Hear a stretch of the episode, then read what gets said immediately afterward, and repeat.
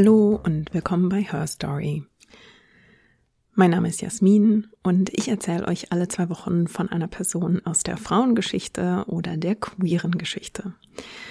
Weil ich schon länger nicht mehr getan habe, ist es auf jeden Fall mal wieder Zeit, mich ganz herzlich bei euch zu bedanken für alle eure Unterstützung, für die lieben Nachrichten, die ihr mir schreibt mit äh, Gedanken zu den Folgen, die ihr hört, für eure Tweets und Nachrichten, die mich auf Twitter und Instagram erreichen und natürlich auch ein ganz, ganz großes Dankeschön an all diejenigen von euch, die Her Story auf Steady unterstützen. Der Oktober ist ja in manchen Teilen der Welt auch LGBTQ History Month und deshalb habe ich euch heute nochmal eine queere Biografie mitgebracht. Heute geht es nämlich um Gluck. Gluck war Künstlerin und ich sage Künstlerin, weil Gluck sehr wenig von irgendwelchen Zuschreibungen hielt und darauf bestand, weder mit Miss noch mit Mister angesprochen zu werden, sondern Gluck wollte eben einfach nur Gluck heißen. Gluck war in England aktiv ähm, und malte dort vor allem in den, ja, den größten Erfolg hatte Gluck in den 20er und 30er Jahren und verschwand dann für etwas mehr als drei Jahrzehnte von der Bildfläche, muss man fast sagen, um dann nochmal ein ziemlich fulminantes Comeback hinzulegen. Glacks Bilder sind wirklich sehr faszinierend, thematisch auch sehr breit, also was die Motive anbelangt. Die Bilder von Gluck sind ziemlich beeinflusst von den Personen, die in Glucks Privatleben eine große Rolle spielten. Und das erzähle ich euch jetzt alles ein bisschen ausführlicher. Gluck kam am 13. August 1895 als erstgeborenes Kind von Joseph und Francesca Gluckstein zur Welt. Die Glockstein-Familie war zu diesem Zeitpunkt schon eine sehr wohlhabende Familie, aber das war nicht immer so gewesen. Die Klacksteins kamen, wie der Name ja so ein bisschen andeutet, aus Deutschland. Und zwar kam Glucks Großvater äh, Samuel Gluckstein 1840 ähm, aus Preußen nach England. Die Glucksteins ähm, oder Samuel Gluckstein ähm, anglisierte also den Namen, vermutlich ähm, hießen sie mal Glückstein und das, äh, der Umlaut verschwand dann. Ähm, Samuel Glückstein ließ sich dann im East End von London nieder, was damals noch eine sehr arme Gegend war, auch eine sehr jüdisch geprägte Gegend. Denn die Glücksteins waren eine jüdische Familie und der Großvater von Gluck begann also, sich ja selbstständig zu machen und zu versuchen, damit Geld zu verdienen. Und das sollte sehr erfolgreich sein. Äh, die wirtschaftliche oder die unternehmerische Tätigkeit der Familie begann mit einem Tabakladen und wuchs dann sehr schnell zu einer Kette von Teeläden. Und zwar wurde dort nicht Tee verkauft, sondern Tee serviert. Und das war damals eine ziemliche Marktlücke, denn offenbar gab es in der zweiten Hälfte des 19. Jahrhunderts noch kein Etablissement, wo Frauen zum Beispiel ungestört äh, und in seriöser, anständiger Atmosphäre nicht alkoholische Getränke und vor allem eben den von den Briten so geliebten Tee zu sich nehmen konnten. Und da stießen also offenbar die Glocksteins in eine Marktlücke, als sie mehr oder minder durch Zufall auf die Idee kamen, einen Teeshop zu eröffnen. Das war eigentlich eher so ein Nebenprodukt, äh, als sie auf einer Messe ausstellten und ähm, den Messebesuchern eine Möglichkeit geben wollten, sich eben auszuruhen. Und äh, da schufen sie eine, ja, ein Mini-Café vor ihrem, vor ihrem Tabakshop. Und das kam so gut an, dass sie sich damit also, ja, selbstständig machten. Und dieses Tabak- und Tee-Imperium wuchs sich wirklich, also ich sage Imperium, weil es sich wirklich zu einem solchen auswuchs, ähm, in der Form, dass den Glacksteins große Teile äh, von Immobilien in London gehörten, also bis hin zu Restaurants und Hotels. Man stieg also innerhalb weniger Jahrzehnte zu enormem Wohlstand auf. Und hatte dadurch natürlich auch Zugang zu einem zu einer neuen jüdischen High Society äh, innerhalb Londons. Die Clarksteins hatten für ihr Unternehmen eine unternehmerische Partnerschaft mit der Familie Salmon äh, begründet und innerhalb dieser ja innerhalb dieser beiden Familien, die also äh, unternehmerisch verbunden waren, entstand nun so eine Art ähm, ja Mini-Gesellschaft, in dem man nämlich darauf bedacht war, möglichst untereinander zu heiraten, um also die Familien enger aneinander zu binden, die Macht in der Hand dieser beiden Familien auch quasi zu konzentrieren. Und so heirateten also Cousinen und Cousins. Man stärkte diese familiären und unternehmerischen Bande also stetig. Und man schuf dafür auch ein sehr interessantes finanzielles Konstrukt, nämlich eine Art zentralen Finanzfonds, auf den die Familie Zugriff hatte. Frauen hatten natürlich nicht selbst die Kontrolle oder die Verwaltung ihres, ihres Vermögens. Das wurde ihnen natürlich nicht zugestanden. Ähm, das lag natürlich an den gesellschaftlichen und auch an den Geschlechterrollen dieser Zeit. Also die Kontrolle über diese Finanzen lag immer bei den Männern. Und das sollte auch für, für Gluck noch sehr zum, zu einem lebenslangen, ähm, in ihren Augen Problem werden. Gleichzeitig stellte dieser Fonds aber natürlich auch eine wahnsinnige Absicherung für alle Familienmitglieder dar. Das war also die, ja, quasi die Ausgangslage, in die Gluck geboren wurde. Der Vater Joseph Gluckstein hatte zunächst in erster Ehe auch eine Cousine geheiratet. Die war dann ähm, kinderlos verstorben und Joseph Gluckstein heiratete dann in zweiter Ehe eine Amerikanerin. Das war die damals noch sehr junge Francesca Halley. Die strebte eigentlich eine Karriere als Sängerin an und war nach Europa gekommen, um Gesangsunterricht zu nehmen. Aber die, ja, mit der Sängerin-Karriere ist es vorbei in dem Moment, in dem sie den Heiratsantrag von Joseph Gluckstein annimmt und auch ihre Eltern diesem Antrag zustimmen. Und Joseph Gluckstein schrieb tatsächlich schon im Brief an Francesca Halleys Eltern, als er also um ihre Hand anhielt und um die Erlaubnis der Eltern bat, deren Tochter zu heiraten. In diesem Brief schrieb er schon, durch seine ja herausragende Stellung als wohlhabender und einflussreicher Unternehmer in England konnte er es also seiner zukünftigen Frau nicht erlauben, eine, eine Stellung anzunehmen oder eine, ja, einen, einen Beruf auszuüben. Also die, diese noch sehr junge Frau musste ihren, ihren Traum von einer Karriere als, als Sängerin aufgeben und wurde ja in die Rolle der Hausfrau und Mutter katapultiert. In diese Situation wurde Gluck also am 13. August 1895 geboren. Gluck bekam einen Mädchennamen und wurde als Mädchen erzogen und begann äh, schon relativ früh dagegen zu rebellieren. Also es gab von Glucks Bruder Erinnerungen, dass Gluck schon sehr enttäuscht war, dass der Bruder eine Uniform tragen durfte, während Gluck ein Kleidchen anziehen sollte. Also das ganze ja Rüschengehabe rund um die Erziehung eines Mädchens im England der damaligen Zeit, ähm, das stieß Gluck offenbar schon sehr früh auf. Und das endete oder mündete sehr bald in einer Rebellion gegen diese Konventionen und ähm, auch in einer Rebellion gegen das Elternhaus. Gluck und der ein Jahr jüngere Bruder Louis wurden zunächst zu Hause unterrichtet. Später wurde Gluck auf Mädchenschulen geschickt, unter anderem mit 15 auf die St. Paul's Girls School in Hammersmith. Dort zeigte Gluck schon früh ein Talent fürs Zeichnen und Malen und ähm, war auch sehr lange sehr angetan vom Singen.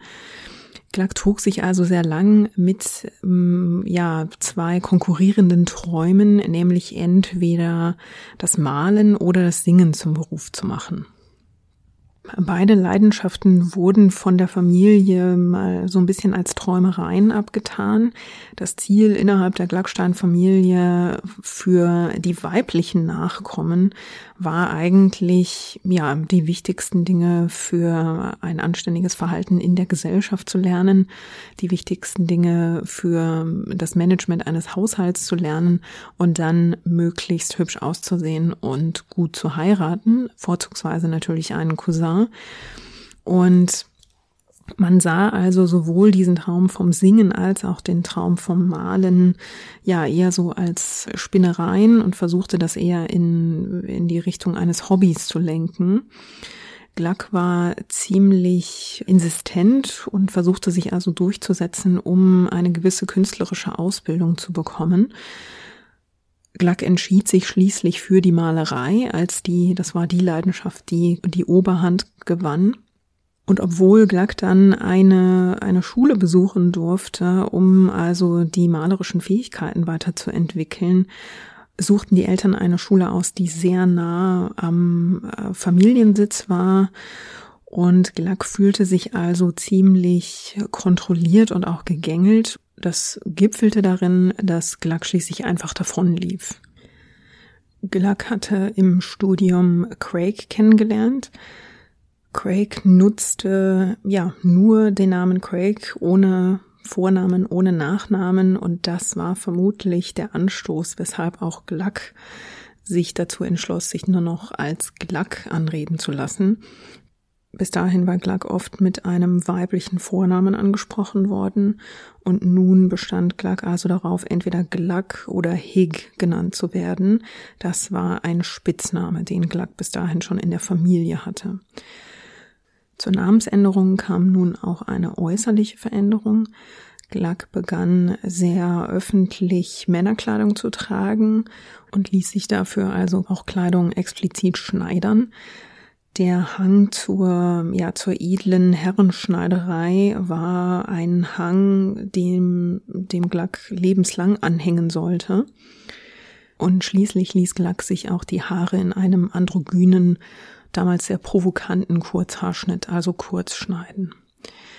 Mit kurzen Haaren, mit neuer Kleidung, einem neuen Namen und mit Craig an der Seite floh Gluck nun also regelrecht aus der familiären Umgebung und zwar nach Cornwall. Dort ließen sich Gluck und Craig in einer Künstlerinnenkolonie nieder, nämlich in der Kolonie Lamorna. Lamorna ist ein Küstenstädtchen in der Grafschaft Cornwall und dort betrieben einige KünstlerInnen etwa zur Zeit des Ersten Weltkriegs also ja ein bisschen Realitätsflucht. Also eigentlich mh, hm, zog es die Malerinnen und Maler schon gegen Ende des 19. Jahrhunderts nach Lamorna, aber ja, in dieser Zeit des Ersten Weltkriegs, in der Gluck dort ankam, konnte man sich dort also auch relativ gut abschotten von dem, was auf dem europäischen Festland so passierte. Und Gluck interessierte sich in dieser Zeit wirklich herzlich wenig für die politischen Vorgänge in Europa. Das einzige oder die einzige Art, wie das wirklich Glucks Familie tangierte, war, dass Glucks Bruder Louis sich freiwillig gemeldet hatte. Die beiden hatten ein relativ enges Verhältnis, schrieben sich regelmäßig Briefe und Glucks Familie hatte das große Glück, dass Louis Gluckstein diesen Einsatz im Krieg auch überlebte. Aber abgesehen davon engagierte Gluck sich relativ wenig, anders als die Mutter, im Umfeld diesen, dieses Ersten Weltkriegs. Die Mutter von Gluck war hingegen sehr im, in der Wohltätigkeitsarbeit aktiv und engagierte sich im Ersten Weltkrieg so aktiv, dass sie dafür sogar Auszeichnungen bekam. Aus dieser Umgebung nahm Gluck sich vollkommen raus. Gluck vertiefte sich in Lamorna in die Kunst und hatte dort auch das Gefühl, zum ersten Mal wirklich sich selbst zu finden und wirklich vollkommen frei leben zu können. Und dort kommt es zu einer ersten Blüte von Glucks Kunst. Gluck malt dort typische Landschaftsszenen aus Cornwall, also mit viel Wasser, mit Felsformationen Und Gluck malt auch Craig, wie Craig in dieser Landschaft sitzt und selbst skizziert und malt. In dieser Zeit lernt Gluck auch erste andere MalerInnen kennen, zum Beispiel Alfred Munnings, Laura and Harold Knight und Lamorna Birch. Ähm, all diese Kreativen leben also in ihren Cottages in dieser KünstlerInnenkolonie und Gluck hat also das Gefühl, wirklich zum ersten Mal in einer Szene von Gleichgesinnten ähm, sich aufzuhalten, wo Gluck verstanden und akzeptiert wird. Gluck und Craig etablieren dann eine Routine, nach der sie die Sommer in Lamorna verbringen und im Winter in einem Apartment in London leben. Und Gluck begann dann sehr schnell genügend Werke zu kreieren, um also eine erste eigene Ausstellung anzustreben. Diese erste Ausstellung fand 1924 statt und schon zwei Jahre später sollte es die nächste geben. Und diese Ausstellungen und die Bilder, die Gluck dort zeigte, begründeten also wirklich Glucks Ruf und Erfolg. Denn man muss dazu sagen, Gluck hatte zwar ja eine, eine Grundlagenausbildung bekommen für die Malerei, ähm, hatte aber wirklich keine, keine Kunstschule besucht und hatte sich also das Können überwiegend autodidaktisch ausgebildet, rechnete sich auch zeitlebens keiner besonderen Kunstschule oder Kunstströmung zu. Davon hielt Gluck überhaupt nichts.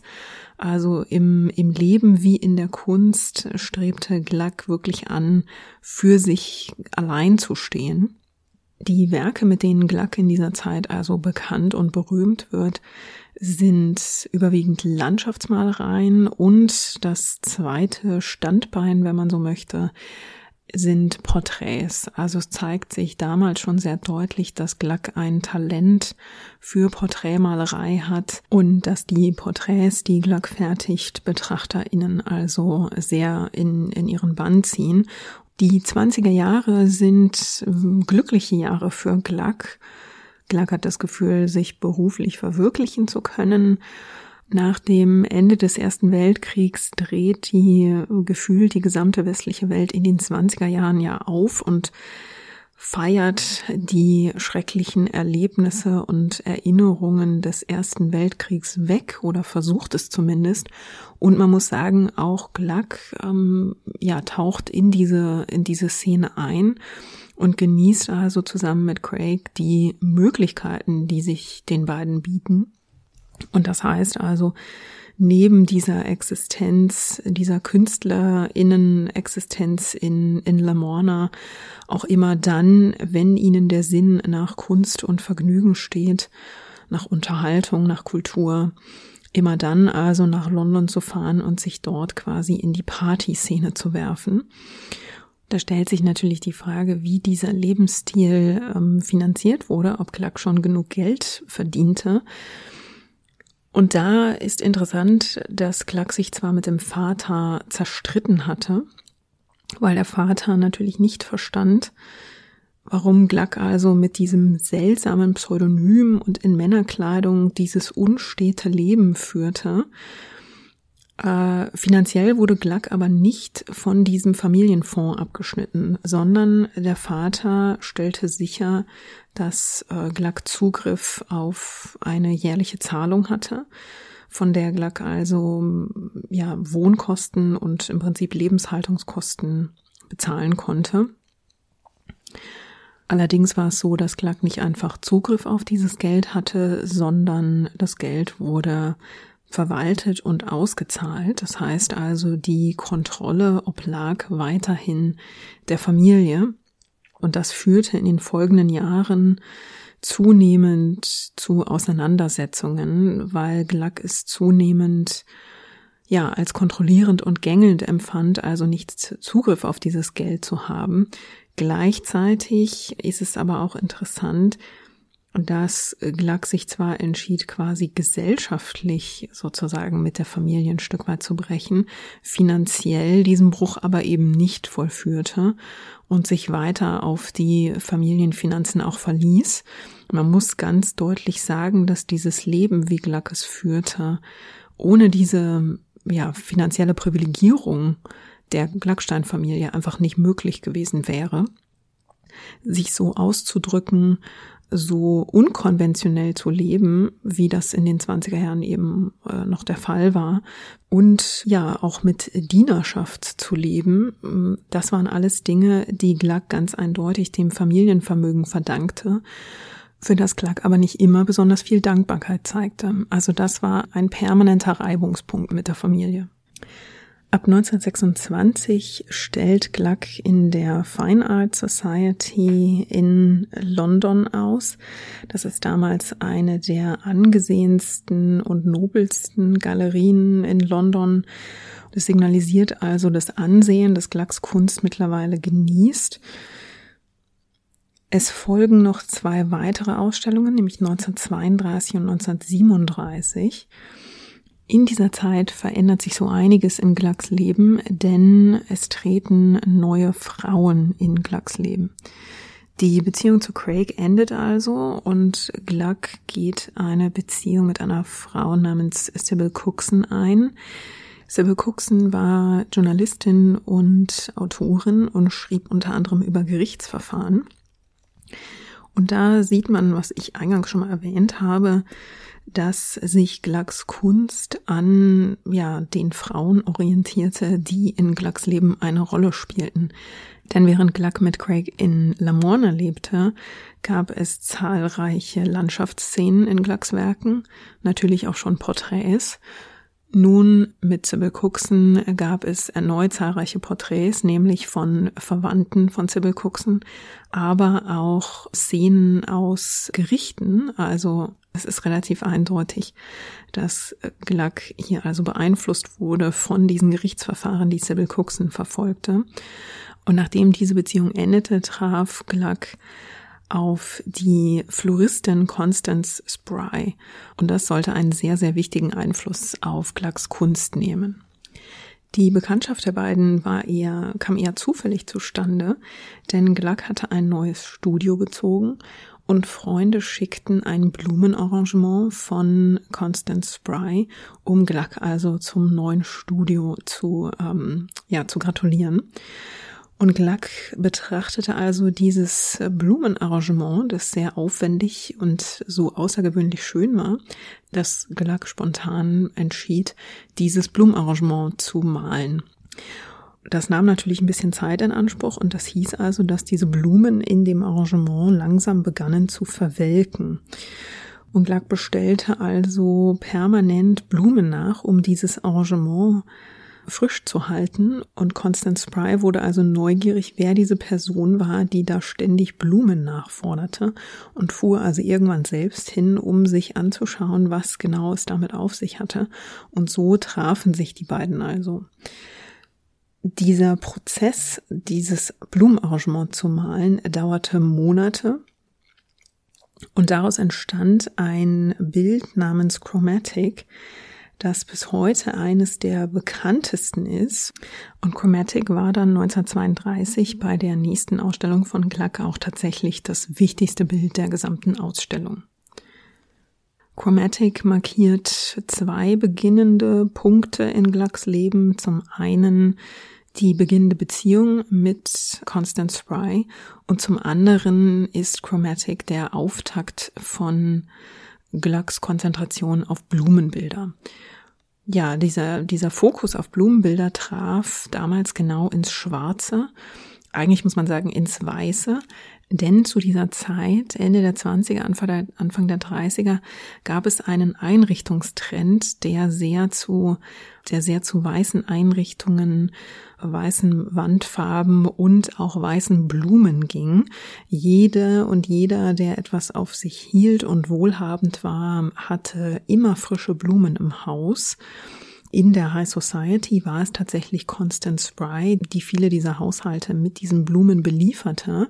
Constance Spry hatte sich als Floristin mit ihren wirklich atemberaubenden Arrangements einen solchen Ruf erarbeitet, dass sie sogar für königliche Anlässe Blumen lieferte. Diese Blumen und Blumenarrangements nun also zu malen und auch zu einem Centerpiece als Gemälde innerhalb eines Wohnzimmers oder eines Salons zu machen, das traf in dieser High Society also wirklich einen, einen Nerv. Und Gluck schuf so schöne Blumenbilder von diesen Arrangements von Constance Spry, dass man sich also quasi diese unheimlich schönen Blumenarrangements nun auch noch verewigt ins Wohnzimmer hängen konnte. Und wirklich besonders wurden diese Bilder, weil Gluck für diese Bilder auch einen eigenen Rahmen entwickelte. Also Gluck kam irgendwann zu dem Schluss, dass Goldrahmen und andere verzierte Rahmen einfach seltsam aussahen. Gluck mochte es nicht, wenn die Gemälde in solche Rahmen gepresst wurden und deshalb, ja, entschloss sich Gluck irgendwann selbst einen Rahmen zu entwickeln. Und was sie dann schuf, war ein Rahmen, der sich in ähm, drei Ebenen stufenweise äh, von der Wand erhebt und in den das Gemälde dann sozusagen eingebettet ist. Dieser Rahmen sollte nach Glucks Willen jeweils in der Farbe lackiert werden, die auch die Wand hatte. Und so entstand der Eindruck, dass das Gemälde wirklich Teil der Wand war und sich aus dieser Wand, aus dieser Wand quasi heraustrat. Also für Gluck war es wichtiger, dass der Rahmen keine Unterbrechung zwischen Wand und Gemälde darstellte, sondern eher dazu führte und dabei half, das Gemälde wirklich ja, hervorzuheben und dessen Wirkung zu unterstreichen. Und diesen Rahmen, den Gluck entwickelte, den ließ Gluck sich auch patentieren und der ist heute tatsächlich als Gluck Frame, also als Gluck Rahmen bekannt. Die persönliche Beziehung der beiden hatte ganz eindeutig auch Einfluss auf Glucks Arbeit. Denn wie gesagt, Gluck begann also nun zahlreiche Blumenbilder zu malen, das entstand auch daraus, dass die Kundinnen und Kunden, die bei Constance Spry diese Arrangements bestellten, bald auch bei Gluck anklopften, um bei Gluck also Bilder dieser Arrangements zu bestellen. Gluck betonte allerdings stets, die eigene Kunst nicht einfach in den Dienst von Geld ähm, zu, zu stellen, sondern in den Dienst derjenigen Motive, die also Glucks Interesse geweckt hatten. Das waren in den 30er Jahren also eindeutig Blumenarrangements. Und daran lässt sich auch so ein bisschen erkennen, dass Gluck die eigenen Interessen offenbar sehr stark daran ausrichtete oder sehr stark an der Lebenswelt der jeweiligen Partnerin ausrichtete. Denn die Blumenbilder verschwinden Mitte der 30er Jahre relativ schnell, als Gluck eine neue Frau kennenlernt, nämlich Nesta Obermer. Nesta Obama gilt als Glucks große Liebe. Nesta Obama war eine wohlhabende High Society Dame. Sie hatte einen britischen Dramatiker geheiratet und hatte auch selbst einige Stücke geschrieben. Sie galt so ein bisschen als Life of the Party, also sie war überall gerne gesehen, war offenbar sehr aus sich herausgehend, äh, nahm Menschen sehr schnell für sich ein und Gluck hatte Nesta Obama also auf einer Party getroffen und die beiden ja, waren also sehr schnell sehr voneinander begeistert, verliebten sich ineinander und daraus entstand eine achtjährige Beziehung, die von 1936 bis 1944 dauerte. Gluck bezeichnete Nesta als Zitat meine Frau und schrieb ihr also zahlreiche Liebesbriefe, die Gluck auch aufhob. Also die wurden nach Glucks Tod in einer Schuhbox gefunden. Und zwischen den beiden entwickelte sich eine sehr intensive Beziehung, in der sich die beiden anfangs sehr, sehr regelmäßig sahen, auch wenn Nesta Obama war eigentlich sehr viel unterwegs. Als High Society Dame reiste sie selbst sehr viel. Sie reiste auch sehr viel mit ihrem Ehemann also diese Beziehung blieb bestehen, während Nesta Obama also auch eine Beziehung mit Gluck hatte. Und wann immer Nesta Obama also in England war und es irgendwie möglich war, traf man sich. Gluck verbrachte auch sehr viel Zeit auf dem Anwesen von Nesta Obama. Das wurde also offenbar von deren Ehemann geduldet. Und die beiden waren einander wirklich in diesen acht Jahren für die meiste Zeit sehr, sehr eng verbunden. In dieser Zeit entstand eines der oder das berühmteste Bild, das Gluck geschaffen hat. Dieses Bild heißt Medallion, ist auch als You-We-Bild bekannt. Und es zeigt Nesta Obama und Gluck in einem Selbstporträt. Beide Köpfe sind im Profil gezeichnet. Man sieht im Hintergrund Nesta Obama mit den etwas blonderen Haaren, mit dem Blick nach oben aus dem Bild aufwärts gerichtet. Und davor sieht man äh, Gluck im Profil mit den dunkleren Haaren, den Blick gerade ausgerichtet. Und dieses Bild ist eigentlich Glucks Liebeserklärung an Nesta Obama. Eine sehr öffentliche Liebeserklärung. Dieses Bild hängt tatsächlich auch später in einer Ausstellung.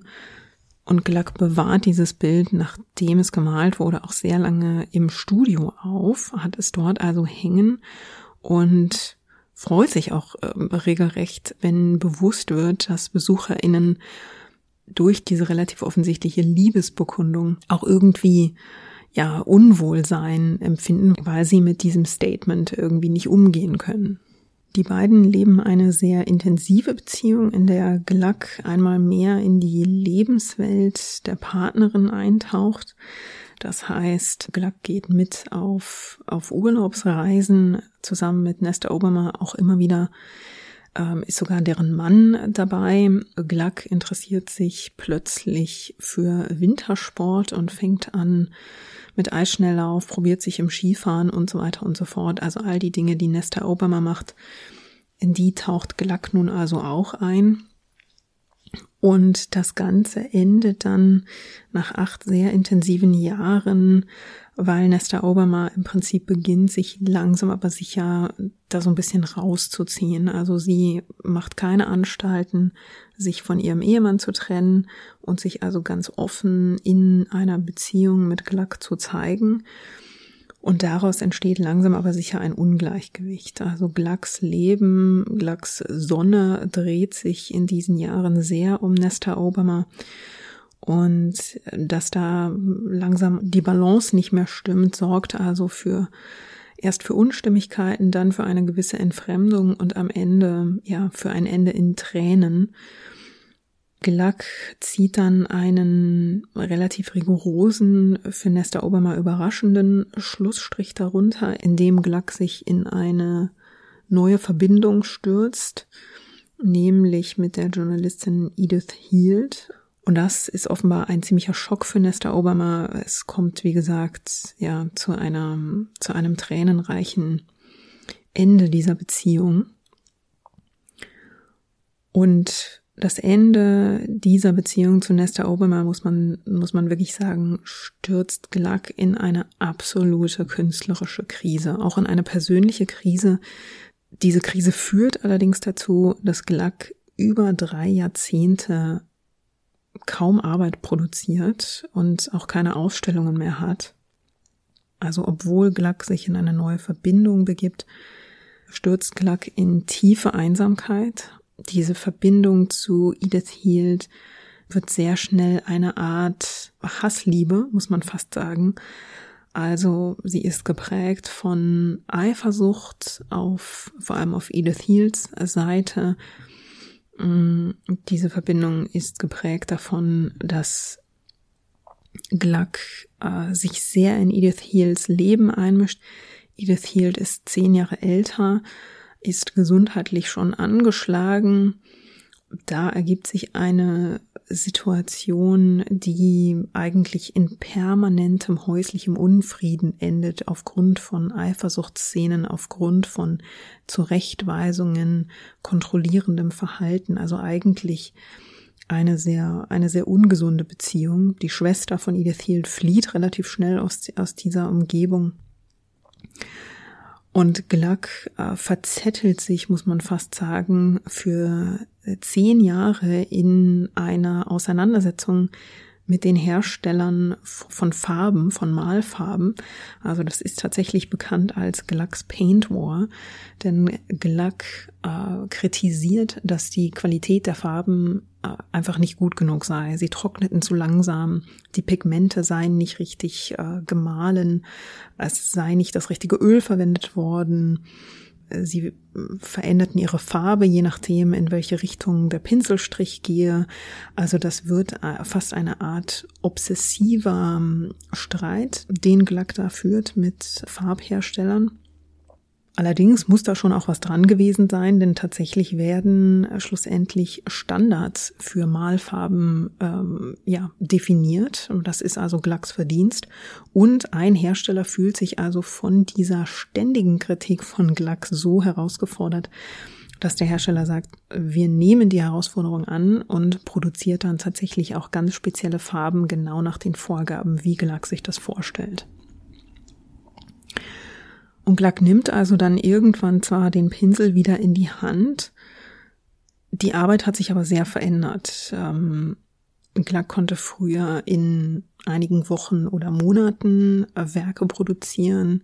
Jetzt arbeitet Glack jahrelang an nur einem Bild und erreicht beinahe nie den Punkt, an dem das Gefühl da ist, das Gemälde ist abgeschlossen. Ähm, Glack hat zunehmend mehr Schwierigkeiten, ja, ein Gemälde zu dem Punkt zu bringen, an dem Glack sagt, es kann nicht mehr besser werden, ich habe mein Bestes gegeben. Man könnte jetzt darüber spekulieren, inwieweit Glack mit dieser Arbeit an diesen Gemälden, mit diesem nicht abschließen können, inwieweit sich da vielleicht auch persönliche Kämpfe, innere Kämpfe spiegeln.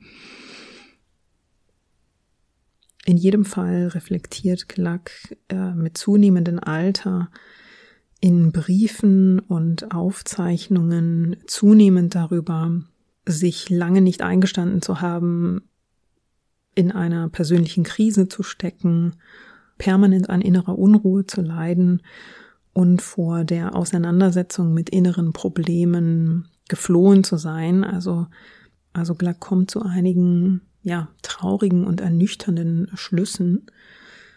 Aber ein Lichtblick in diesen Jahren ist tatsächlich auch, dass Nesta Obama weiterhin freundschaftlich mit Gluck verbunden ist. Also wann immer Gluck etwas, etwas braucht, ob es Zuspruch aus der High Society ist oder ob es medizinische Hilfe ist, Gluck kann sich weiterhin auf Nesta Obama verlassen. Die beiden halten weiterhin einen einen Briefkontakt. In dem flackert auch immer noch mal auf. Also es ist eigentlich klar, dass Gluck bis ans Lebensende Gefühle für Nesta Obama hegt und dass Gluck eigentlich ziemlich offen dazu steht, dass Nesta Obama die Frau war, mit der Gluck das Leben verbringen wollte, mit der Gluck alt werden wollte.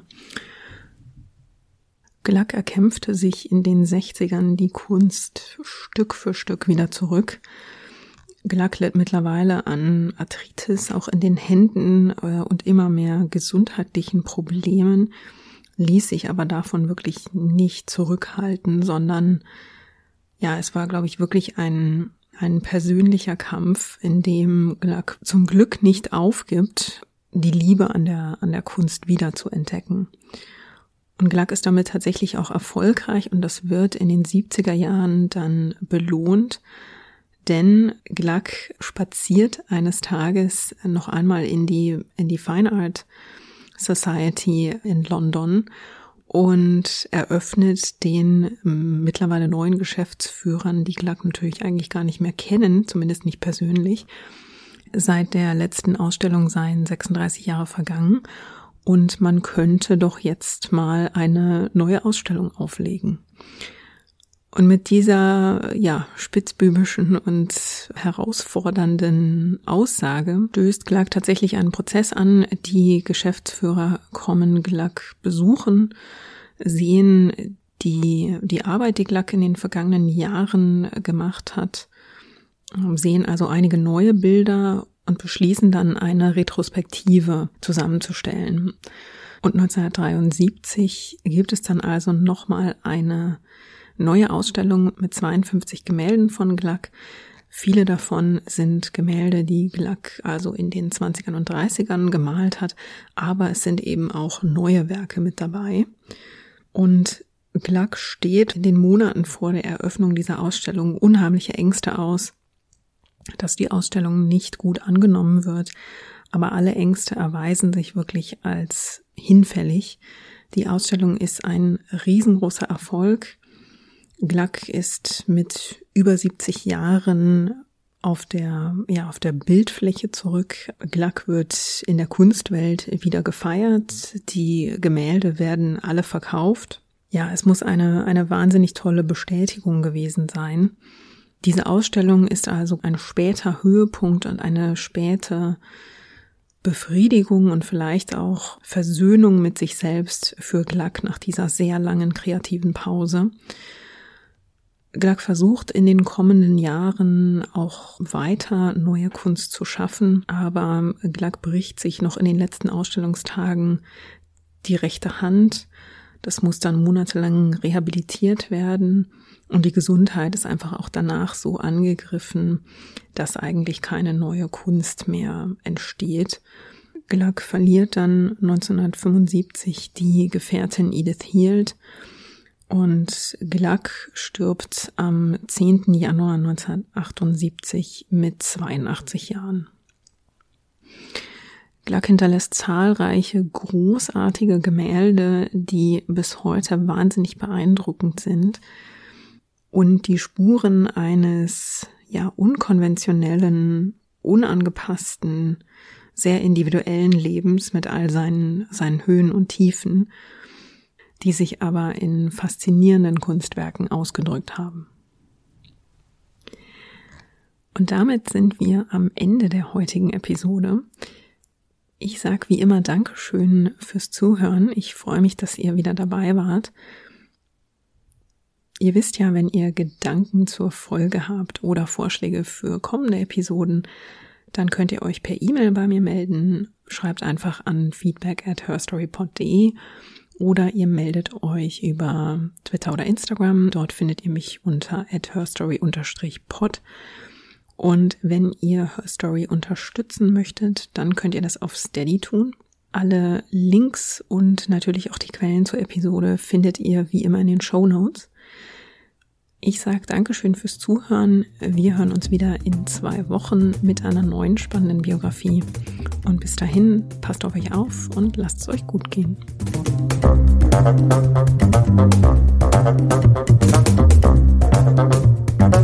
Musik